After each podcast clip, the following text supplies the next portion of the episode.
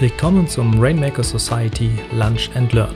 Mein Name ist Sven Galande und in dieser Podcast-Reihe interviewe ich regelmäßig spannende Persönlichkeiten zu Themen rund um Leadership, Führungskräfteentwicklung sowie Zukunft der Arbeit.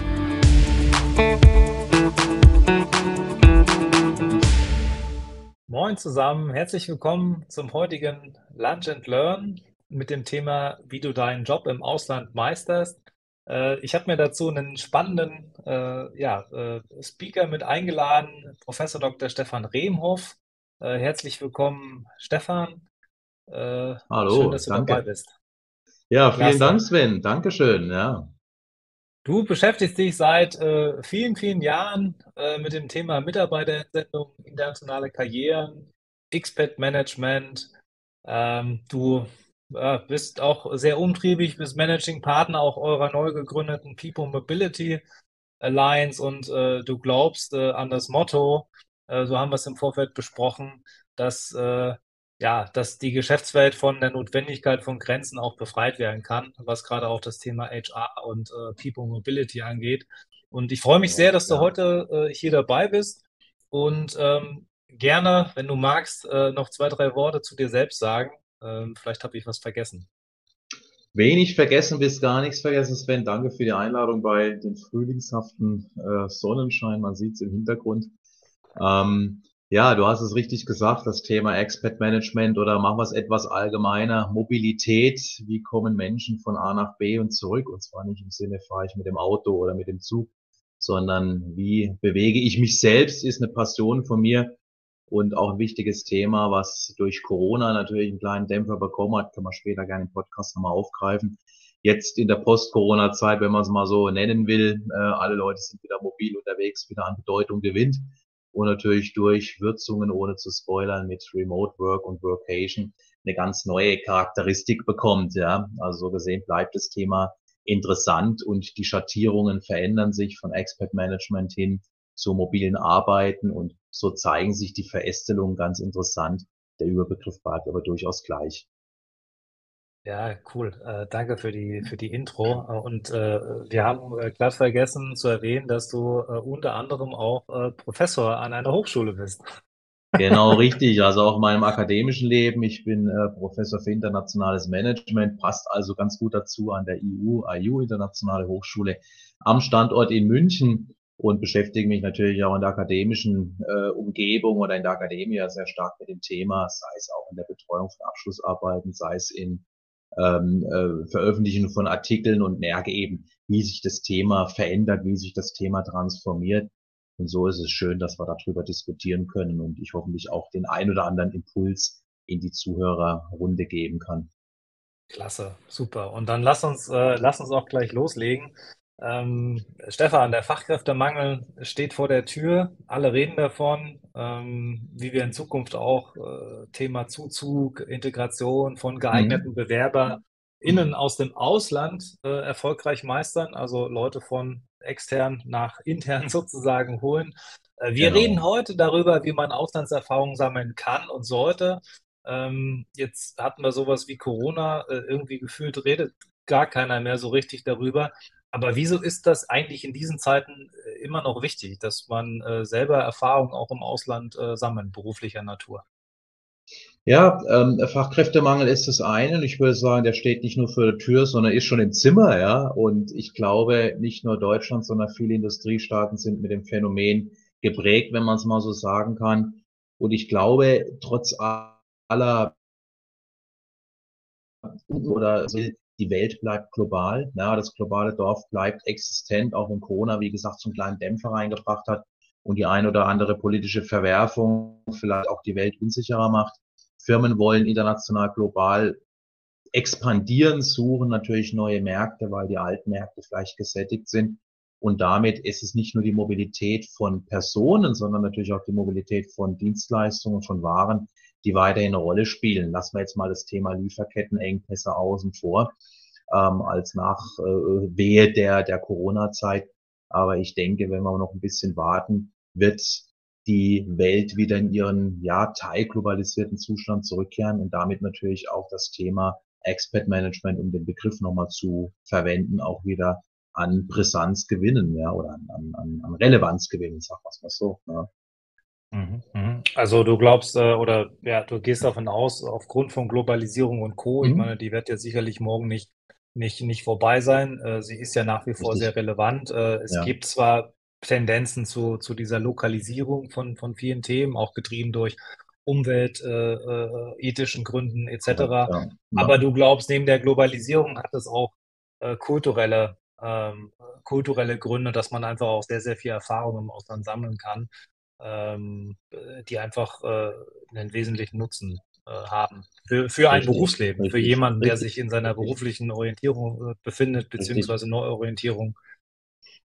Genau, nicht nur Neuorientierung. Ich meine, die Chancen sind so groß wie nie. Wenn wir mal eine, vielleicht zwei Generationen zurückgehen, hat sich so der persönliche Radius vielleicht eher im eigenen Ort bewegt oder im eigenen Bundesland oder im eigenen Landkreis, ja. Und plötzlich so die Generation unserer Eltern war vielleicht schon mal im europäischen Ausland unterwegs und jetzt ist inzwischen schon, ich möchte mal sagen, schon Standard, dass man eine Station im Lebenslauf hat, sei es während des Studiums, sei es vielleicht während der Ausbildung die Anzahl auch dank Social Media ähm, der, der Freunde im Ausland ist auch fast schon ausbalanciert mit den Freunden aus der Region. Mhm. Und das zeigt natürlich sehr stark, wie sich dann auch die, ja, du hast gesagt, die kulturellen Begebenheiten verändern. Ja, die, diese Prägung kulturell, interkulturell ist viel größer. Wir haben in Deutschland Zuzug, wir haben in Deutschland Einwanderung. Wir haben natürlich auch das Thema, ich sag mal, Auswanderung von Deutschen. Und so gesehen bleibt, da wiederhole ich mich nochmal, die Welt wird globaler oder bleibt zumindest so global, wie wir es kennengelernt haben. Vielleicht auf der kulturellen Ebene, vielleicht später auch wieder auf der Waren- und Dienstleistungsebene. Aber wir schauen jetzt erstmal den Faktor Mensch an, der heute im Fokus steht. Mhm. Erzähl doch mal vielleicht aus deiner äh, eigenen Erfahrung, ähm, auch du hast ja auch viele, viel Zugang zu, zu Studenten, ähm, Studentinnen. Ähm, wie, wie ist das heute? Wo, fahren denn die Leute jetzt gerne hin? Also wo, wo sammeln sie gerne berufliche Erfahrungen im Ausland? Äh, was steht da so auf der Liste ganz oben? Wo, wo fahren die Leute am meisten hin? Oh, ich glaube, so ein Dauerbrenner oder so eine Top 3 ist schwierig zu sagen, aber ich glaube, dass sich viele potenzielle Ziele verändern. Ja, manche fallen weg. Schauen wir uns mal die üblichen BRIC-Staaten an, Brasilien, Russland, Indien, China. Russland ist weggefallen, haben wir noch die Big-Staaten. China ist auch so ein bisschen zwischen Gefahr und Chance. Wir wittern so etwas graumeliertes sozusagen. USA wird zunehmend auch, glaube ich, weniger vom Sehnsuchtsort hin zur, wir sind in der Realität angekommen, teuer und merkwürdige Entwicklungen in vielerlei Hinsicht. Ich glaube, dass viele europäische Länder inzwischen beliebter werden, sei es die südeuropäischen Länder, Portugal, gerade für die Digital Nomads, Spanien auch zunehmend. Und äh, da gibt es einen gewissen, ich sag mal, Wertewandel, was die, was die Zielländer angeht. Es muss gar nicht mehr teilweise so weit weggehen, sondern es kann auch manchmal vor der europäischen Haustür sein. Die Länder bieten Chancen, die Länder bieten Infrastruktur, sei es im digitalen Arbeiten. Die Länder bieten natürlich Freizügigkeit dank EU. Und ähm, das ist oftmals so die Chance, wir werden vielleicht später ja, wie gesagt, auch nochmal über Remote Work und Vacation sprechen, dass ich gar nicht mehr so weit weg muss. Und ganz praktisch, ich bin weitgehend in der gleichen Zeitzone. Mhm, mhm. Ja, das sind ja alles äh, wichtige Gründe, sicherlich auch dann für die äh, Reintegration. Das ist ja auch ein Thema, über das wir später noch, noch sprechen werden. genau, Ähm, und auch in der Zusammenarbeit ne, mit dem, mit dem genau. Headquarter etc. Äh, sicherlich alles viele Gründe, die wichtig sind.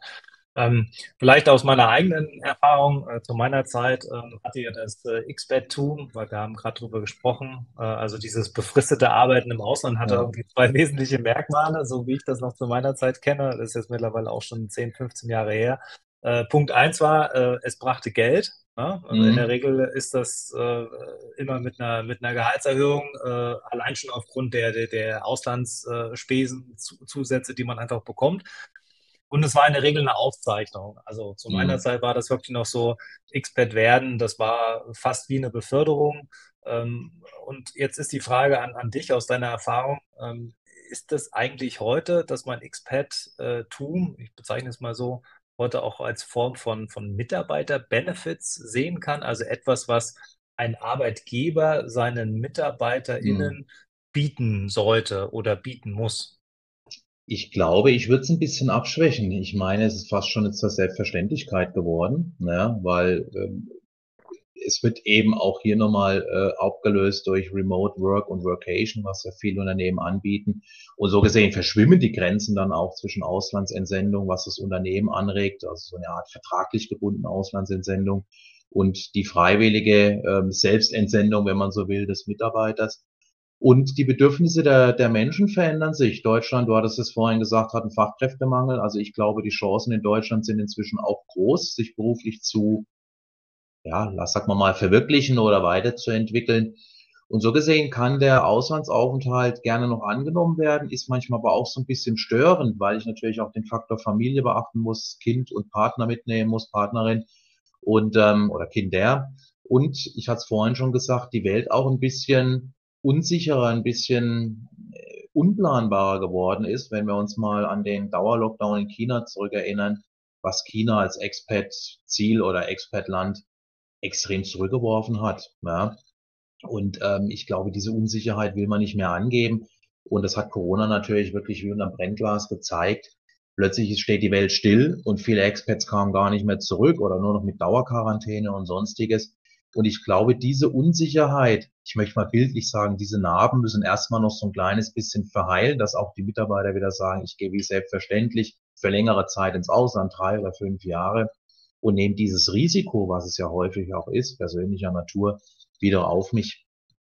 Und natürlich, genau, und da sind wir ja beim Thema, was wir heute auch machen, du bist im Norden der Republik, ich bin im Süden der Republik, Remote Work und digitale Lösungen ersetzen ja häufig auch die Notwendigkeit, im Ausland dauerhaft zu sein.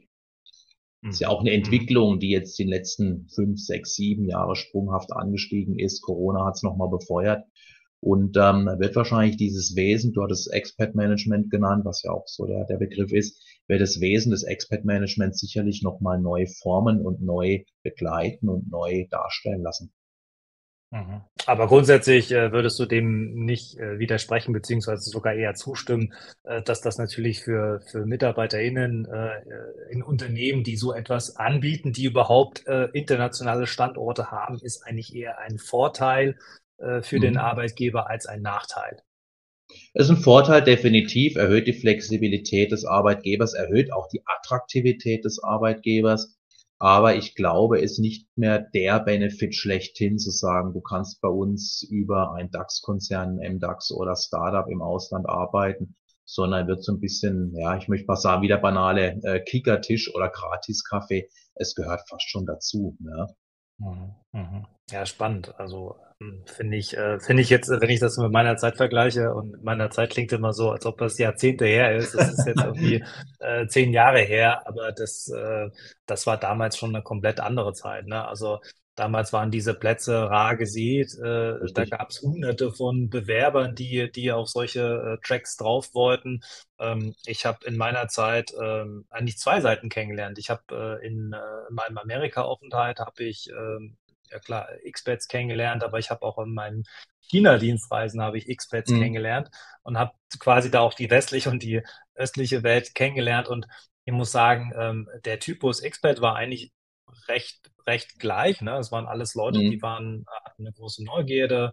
Äh, in der Regel hat da auch familiär äh, hat das irgendwie gepasst, ne? dass sich gerade vielleicht auch eine Umbruchsphase in der Familie ergab. Ähm, Kinder äh, mit oder ohne war eigentlich nie ein Thema, weil äh, die hatten dann teilweise auch natürlich rundum Sorglospakete äh, im Ausland. Äh, ich glaube, das war am Ende immer auch ein Commitment, ähm, ob dann der Partner, die Partnerin in dem Fall dann halt auch dort äh, eine Beschäftigung finden. Richtig, äh, und genau, auch da ja. Äh, kümmern sich ja Unternehmen mittlerweile auch sehr, sehr stark drum, weil das oftmals dann ein Faktor ist, ähm, ob, äh, ob nun äh, Frau oder Mann, aber keiner möchte ja dann irgendwie in, in, der Zeit, wo, wo der Partner, die Partnerin sich verwirklicht, dann irgendwie äh, ja, sich äh, einfach rumsitzen oder äh, den ganzen Tag in irgendeine Schule gehen, um irgendwelche Kurse zu besuchen, sondern sollen ja irgendwie auch sinnvolle Beschäftigungen dabei rausspringen. Das ist ein weiteres Hindernis und letztlich, man spricht in der Wissenschaft jetzt auch so von dem neuen Typus des sogenannten Self-Initiated Expert, also der, der so aus eigenem Antrieb heraus, aus eigener Motivation heraus sagt, ich gehe jetzt mal ähm, nach Australien oder nach Norwegen und suche mir vor Ort einen Job. Ja. Äh, Bewerbung remote ist inzwischen auch möglich. Und ich glaube, das hatte ich ja gesagt, das Wesen an sich verändert sich. Ich glaube, die Bewegung bleibt, die Mobilität der Menschen bleibt. Aber wer schickt wen, hat sich verändert. Also der Klassiker, ich mhm. werde von meinem Unternehmen fast so ein bisschen zwangsweise geschickt und darf nicht Nein sagen, weil sonst Essig für meine Karriere ist, hat sich verändert sondern viele gehen aus eigenen Antrieb und so nehme ich das auch in meiner Wahrnehmung wahr, wenn ich mich unterhalte mit ja Impads äh, äh, in München, wo ich lebe. Die wenigsten sagen, ich bin von meinem Arbeitgeber nach Deutschland geschickt worden. Die meisten sagen, ich bin nach Deutschland gekommen, weil ich hier meine Chancen verwirklichen will. Trotz aller Hindernisse, Sprache, fehlende Digitalisierung brauchen wir das fast gar nicht aufzumachen. Und im Übrigen, das merke ich auch in Diskussionen mit Studierenden. Wir haben an unserer Hochschule recht viele Fernstudierende im Fernstudium die aus allen Teilen der Welt kommen, viele aus Asien, viele aus Afrika. Da ist Deutschland durchaus noch ein potenzielles Zielland. Aber die wenigsten sagen, ich will von meinem Arbeitgeber hingeschickt werden, sondern die meisten wollen es eben so ein bisschen auf eigene Faust versuchen. Und das ist eben dieses neue Wesen, was, was, was das Expat-Management jetzt an sich in großem Maße kennzeichnet. Das ist spannend, weil früher war, das ist auch ein deutlicher Unterschied. Zu meiner Zeit war das wirklich äh, eher ähm, ja, Unternehmen getrieben. Ne? Da, da gab es genau. dann Ausschreibungen ja. oder es gab irgendwelche Projekte, die dort einfach äh, dann veröffentlicht wurden und dann hieß es, hey, äh, wir suchen da jemanden. Und äh, wie du sagst, heute ist es eigentlich eher, äh, alles ist möglich und äh, wenn das jemand möchte, dann äh, muss man sich eigentlich nur drum kümmern.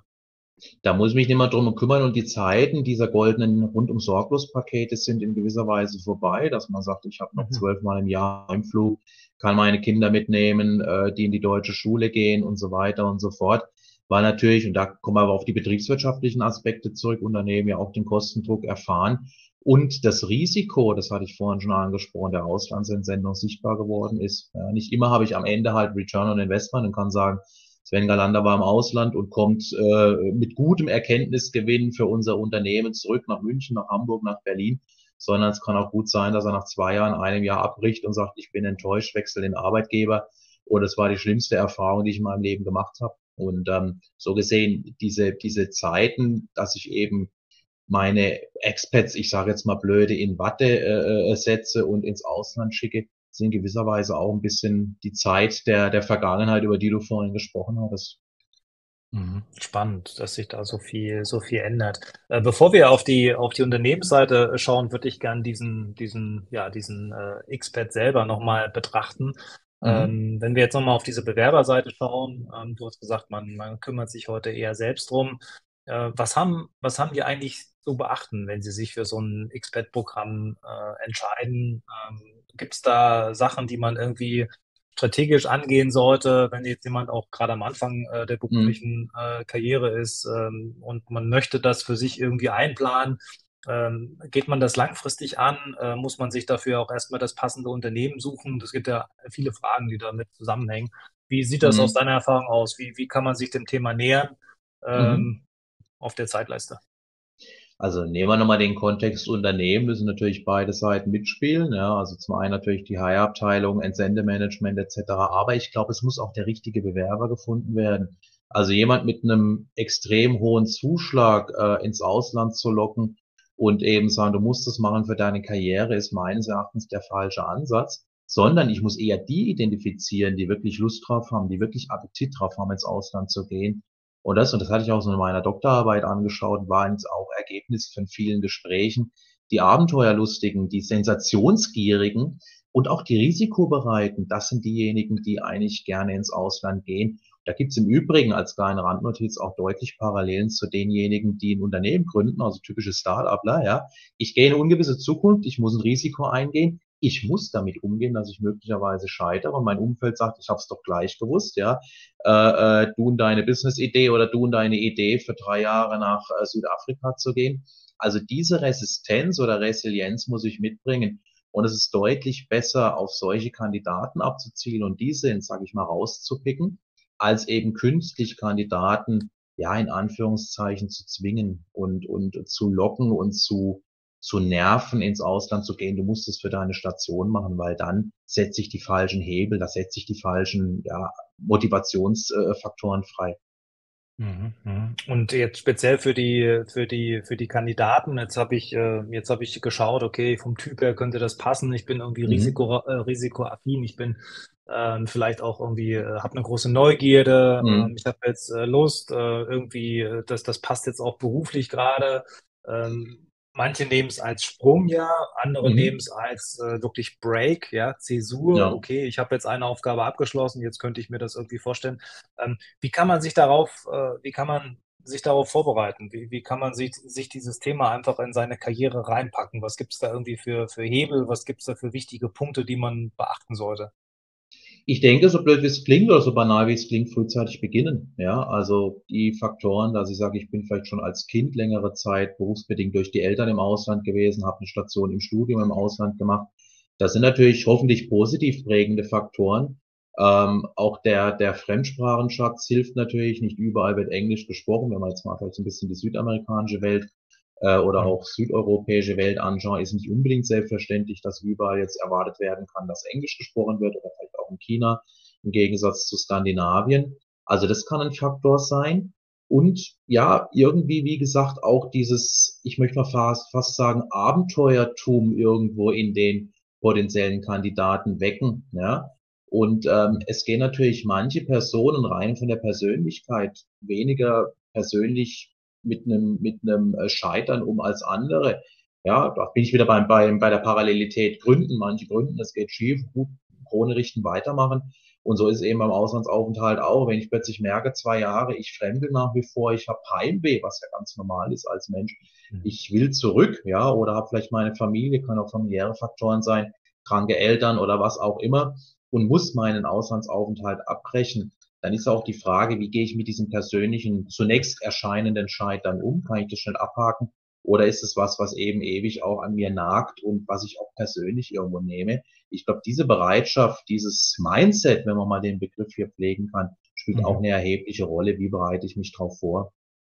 Okay, klingt aber, klingt aber grundsätzlich so, dass es eher eine, eine spannende Sache ist, dass man daran auch persönlich natürlich wachsen kann, jetzt abseits natürlich der kulturellen äh, Themen, die ich dort, dort lerne und der beruflichen ja. Erfahrung, dass das für einen persönlich halt auch äh, einen, einen, großen Gewinn äh, bringen kann. Meiner Reaktion nimmst du, dass, äh, dass ich da so ein bisschen äh, Wasser in den Wein gießen will oder muss.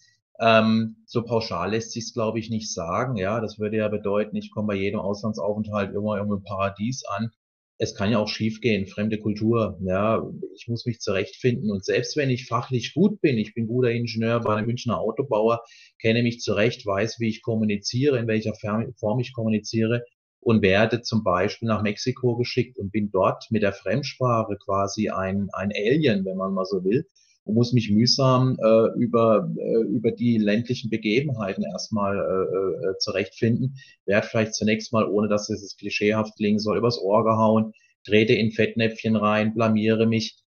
Das kann alles erstens mal verwirrend sein, kann natürlich auch lustig sein. Im Nachgang vielleicht lacht man auch drüber. Aber in dem Moment, in dem ich es erlebe, ist es erstmal Situation, die ich halt in meinem heimischen Umfeld nicht habe und die halt erstmal verwirren. Deswegen glaube ich, muss man es ein bisschen differenziert, ein bisschen grau gezeichnet oder, oder, oder schattiert gezeichnet darstellen.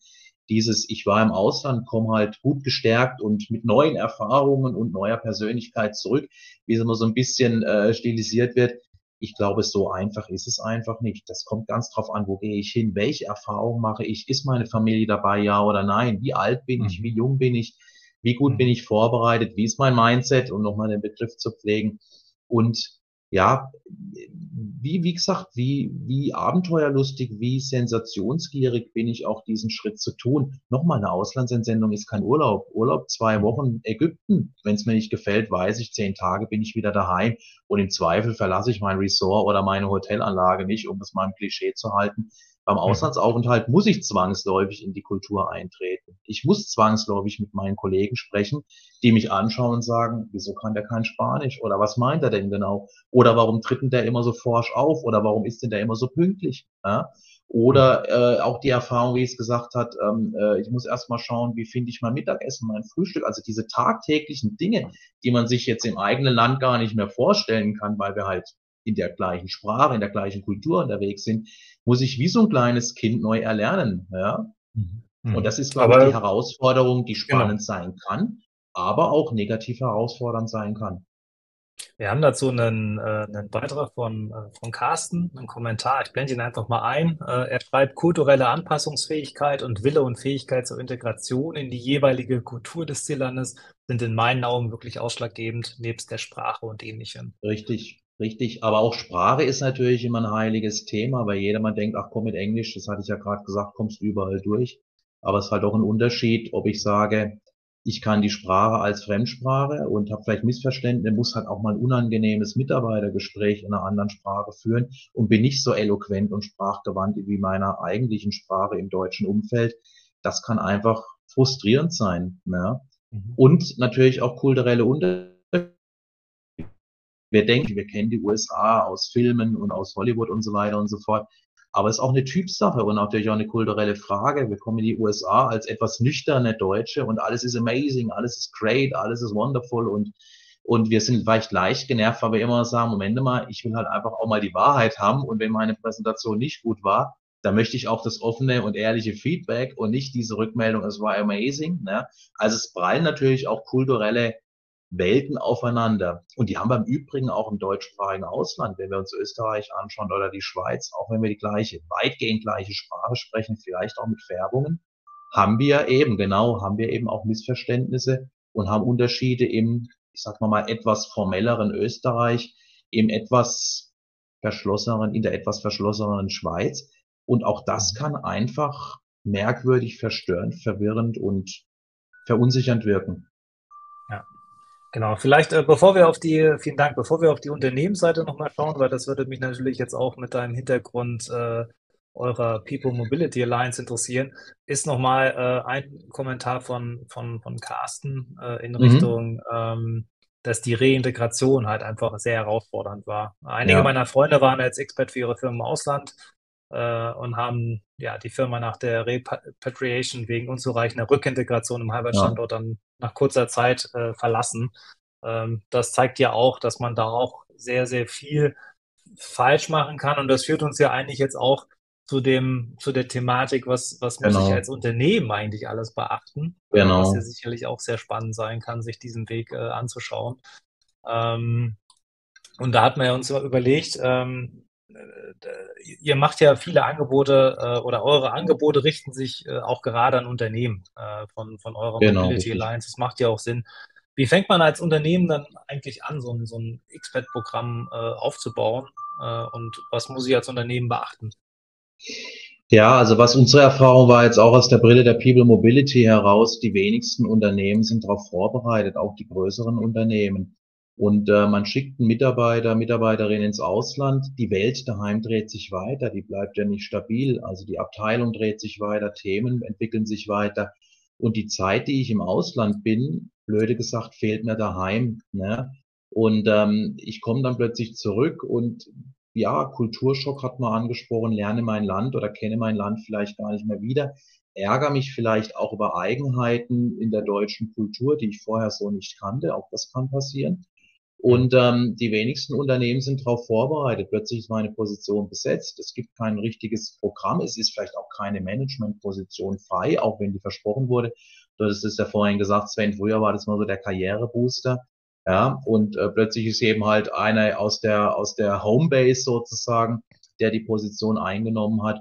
Und es gibt in der Tat zahlreiche Studien auch von den größeren Beratungshäusern. So zeigt es auch die, die Akademie und auch die Gespräche, die wir haben über die People Mobility, dass die Unternehmen da eigentlich so ein bisschen die Blackbox noch haben und nicht so richtig wissen, wie gehe ich mit dem Mitarbeiter um. Ja, also der bildlich gesprochene Stuhl, der freigehalten wird, wird eben nicht freigehalten, sondern plötzlich sitzt jemand anderes drauf. Und ich komme mhm. zurück und sage, Moment, jetzt war ich drei Jahre, vier Jahre in China und war dort in, in, in, in verantwortungsvoller Position. Ihr habt versprochen, ich komme hier in verantwortungsvoller Position zurück. Wo ist das Angebot? Und ich habe natürlich jetzt mal weg von der reinen arbeitsbezogenen Welt äh, auch hier die Rückintegration möglicherweise meiner Familie, also die Kinder, die in der ausländischen Schule waren, hier wieder eingeschult werden müssen. Also dieser Stress kommt ja auch noch dazu, der ja durchaus auch Ausprägung auf meine Performance in der Arbeit haben kann. Wenn ich eben sage, okay, der Auslandsaufenthalt kann nicht anerkannt werden, die Zeugnisse müssen mühsam übersetzt werden. Also da stoßen mhm. wir natürlich auch ganz klar an praktische oder bürokratische Hürden, die alles andere als, als ausgeräumt sind. Klingt jetzt aber so, dass ein Unternehmen ganz schön viel beachten muss, wenn es, äh, Mitarbeiter entsendet und dann halt irgendwann auch it, ja. wieder rückintegrieren muss. Also, das Richtig. heißt, äh, das das ist auch ein Grund, warum, ähm ja, warum Agenturen wie ihr, äh, die sie bietet, einfach auch 'nen gewissen Zuzug haben und, äh, ja, einfach, äh, häufig auch gebucht werden. Äh, es gibt dort Genau. offenbar auch die Notwendigkeit Unternehmen fühlen sich halt heute noch nicht wunderbar darauf vorbereitet, diesen, äh, Herausforderungen entgegenzutreten.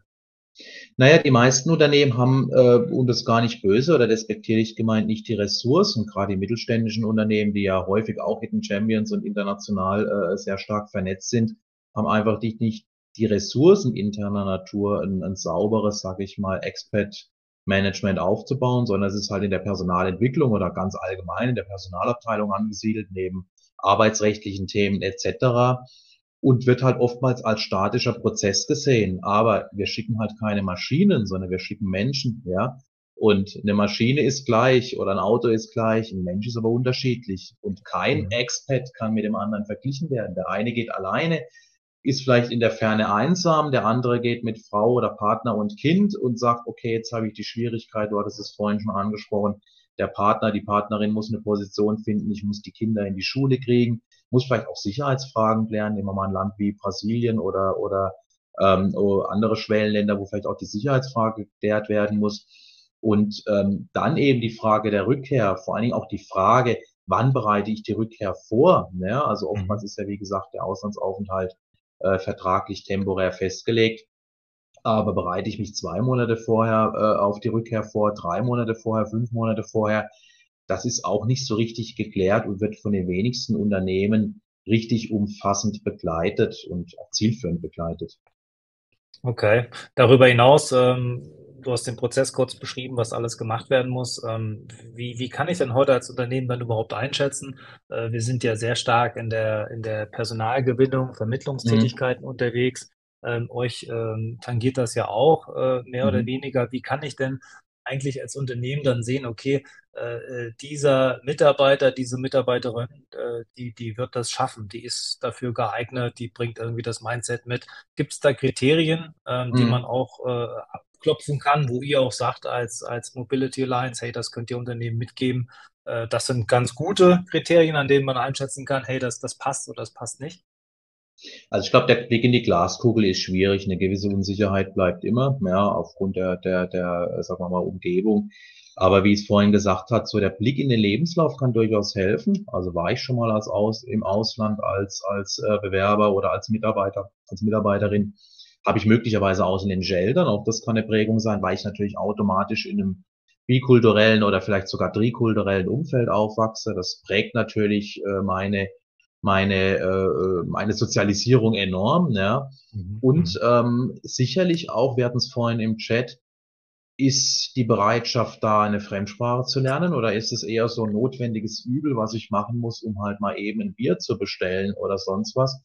Und natürlich in gewisser Weise kann ich schon auch im Gespräch herausfinden, wie ist die Risikobereitschaft, wenn man jetzt mal aufs Vorstellungsgespräch schaut und es soll vielleicht auch 'ne Auslandsposition irgendwann mal anstehen, im Gespräch rausfinden, ist da 'ne gewisse Risikobereitschaft erkennbar? Das kann ich durchaus ja auch abklopfen, ja? Und es ist ja auch in Ordnung, wenn jemand sagt: „Ich bin da eher risikoscheu, ja, und will vielleicht dieses diese Auslandsentsendung nicht.“ Das hatte ich ja vorhin gesagt, dann ist es auch zu respektieren, denke ich, als Arbeitgeber zu sagen, dann ist es nicht der Kandidat, weil der Arbeitgeber ja sonst auch die Kosten, äh, in Kauf nehmen muss, wenn's eben dann doch frühzeitig schiefgehen sollte. Mhm, mhm. Okay. Also, das das klingt jetzt natürlich nach einigen Punkten, die man beachten muss, aber es klingt jetzt auch nicht, äh, äh, wie Rocket Rocket Science, also, dass man das Definitiv nicht, ne, aber wie gesagt, 'ne Garantie ist, äh, naturgemäß nicht nicht erkennbar oder nicht äh, nicht abzugeben, ja, ne? Die hat man ja nie, wenn's um, äh, Menschen geht in der Regel. Genau, eben, das meinte ich. Also, die Maschine ist leichter zu zu entsenden als als der Mensch, ja. Ja, okay. Äh, du sag mal, gibt es denn irgendwie das fand ich spannend, äh, deswegen habe ich die Frage mitgebracht. Gibt es denn, äh, so was wie No-Gos, ja, auf auf Unternehmensseite, ähm, bei solchen Expat-Programmen, ja, wo du sagst: „Hey, das hast du aber auch schon mal gesehen, ähm, dass dass das mit äh, Unternehmen sich da vielleicht auch, äh, in der einen oder anderen Weise verhalten haben, was eigentlich gar nicht geht.“ Ähm, was wäre das? Also ich glaube, so ein typisches No-Go, was ich auch beobachte äh, in der Praxis, ist eben dieses fehlende, äh, du hast es vorhin genannt, Expert-Management. Man schickt den Mitarbeiter, die Mitarbeiterin mal los und dann wird sich das schon irgendwie ergeben. Ja, drei Jahre, fünf Jahre sind so schon lang. Wir reden dann mal in viereinhalb Jahren, wie es mit der Rückkehr aussieht. Und solange der weg ist, brauchen wir auch nicht unbedingt in Kontakt zu treten. Der kriegt so ein bisschen Mandarinkurs, der kriegt sein Ticket, der kriegt seine Wohnung, dann haben wir genug getan. Ja, also ein bisschen dieses äh, ja standardisierter Prozess, ähm, nicht auf den Mitarbeiter, auf die Mitarbeiterin abgestimmt. Das ist, glaube ich, ein No-Go. Ja, und das zweite No-Go, den Mitarbeiter falsch, wie ich es vorhin gesagt hatte, falsch äh, motivieren. Ja, du bekommst äh, mehr Geld, du musst es für deine Karriere tun. Das sind definitiv ähm, No-Go-Kriterien, sondern ich muss den Mitarbeiter finden, der wirklich will. Ja, natürlich, klar, manchmal habe ich fachliche Notwendigkeit, dass ich einen Mitarbeiter schicken muss, aber da ist, ich möchte fast schon sagen, das Scheitern vorbestellt, äh, wenn man so will, wenn ich den Mitarbeiter halt in Anführungszeichen zwinge, klingt ein bisschen brutal, aber äh, im Sinne dränge, äh, dass er die Auslandsposition annimmt, weil es dem Unternehmen gut tut. Nein, es muss auch letztlich einen Mehrwert für den Mitarbeiter bringen, für die Mitarbeiterin. Das sind so Kriterien, die einfach beachtet werden müssen, die auch beachtet werden können, dass vernachlässigt, bewusst, unbewusst vernachlässigt wird. Und äh, man stolpert so in die Auslandsentsendung rein, beide Seiten, Unternehmen, Mitarbeiter, und äh, wird schon gut gehen. Ja.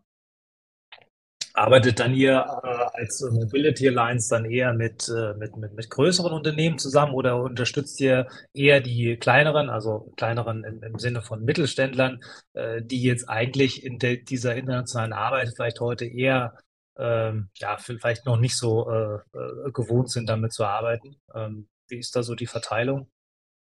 Die, die Frage ist berechtigt. Ähm, ich glaube, der, was wir auch merken, ähm, der Mittelstand, die kleineren Unternehmen haben die größeren Herausforderungen bei der Frage, bedürfen oder brauchen deutlich mehr äh, Unterstützung, Support. Deswegen ist es unsere erste Anlaufstelle, unsere erste Zielgruppe oder primäre Zielgruppe. Aber auch nochmal, man denkt immer, die großen Unternehmen haben Ressourcen und haben genug Personal, das selbst zu machen. Auch da merkt man, ohne externe Unterstützung, du hattest vorhin den Begriff Agentur genannt, ähm, oder auch sozusagen unser Consulting-Angebot, unser Begleitangebot, nennen wir es wie wir es wollen, ähm, geht auch teilweise bei den größeren Unternehmen nicht ab. In erster mhm. Linie sind es eher die kleineren KMUs, die hier die Unterstützung brauchen.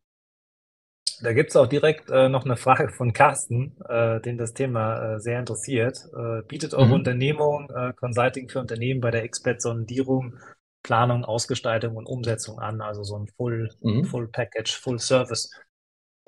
Beim ersten Jahr Planung, Ausgestaltung, Umsetzung weniger. Da gibt's Partner, die wir haben. Ähm, gerne mal Besuch auf unserer Seite oder gerne später nochmal in der direkten Kontaktaufnahme.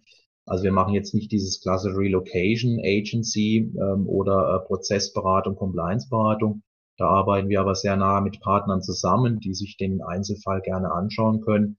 Uns geht's eher auf einer anderen, auf einer etwas höher geordneten Ebene im Sinne, deswegen gefällt mir der Begriff Expat-Sondierung, Expat-Auswahl ganz gut. Das ist dann eher unser Thema, was wir angehen. Spannend, okay. Wenn Carsten da mehr wissen will, dann kann er sich direkt mit dir in Verbindung setzen. Genau, gerne die, die Einladung oder der Appell, die Einladung an der Stelle. Ja. Super, Stefan. Äh, die Zeit äh, ist extrem vorangeschritten. Äh, ich glaube, wir haben sehr, sehr viele Facetten be beleuchtet. Die Mitarbeiterseite, die Unternehmensseite haben einige auch konkrete Tipps gegeben. Ähm, du konntest nochmal zeigen, was ihr alles so Tolles für Unternehmen machen könnt. Ähm, ich glaube, damit sind wir eigentlich ganz durch, ganz gut durch. Ein gutes Paket. Dankeschön, vielen Dank. Genau, das war ein schönes Schlusswort. Ja, danke für die äh, für den Einblick und äh, was, ob wir jetzt noch Zeit für Fragen haben. Ansonsten können wir ja gerne noch mal ein paar Momente in der Leitung warten. Genau, ich habe ich hab die meisten Fragen, die habe ich jetzt alle schon aufge, äh, ge, mhm. aufgesagt. Äh, ich habe jetzt hier auch keine, die jetzt aktuell noch neu sind. Äh, von dem her sind wir pünktlich fertig. Super, und können sehr schön, freue ich mich. In den Nachmittag gehen. In der Sonne Nachmittag, genau, richtig. Dankeschön, Sven. Danke für die Einladung. Ich wünsche dir einen schönen Nachmittag und bis bald. Bis bald, vielen Dank, gebe ich gerne zurück. Danke sehr. Ciao. Ciao.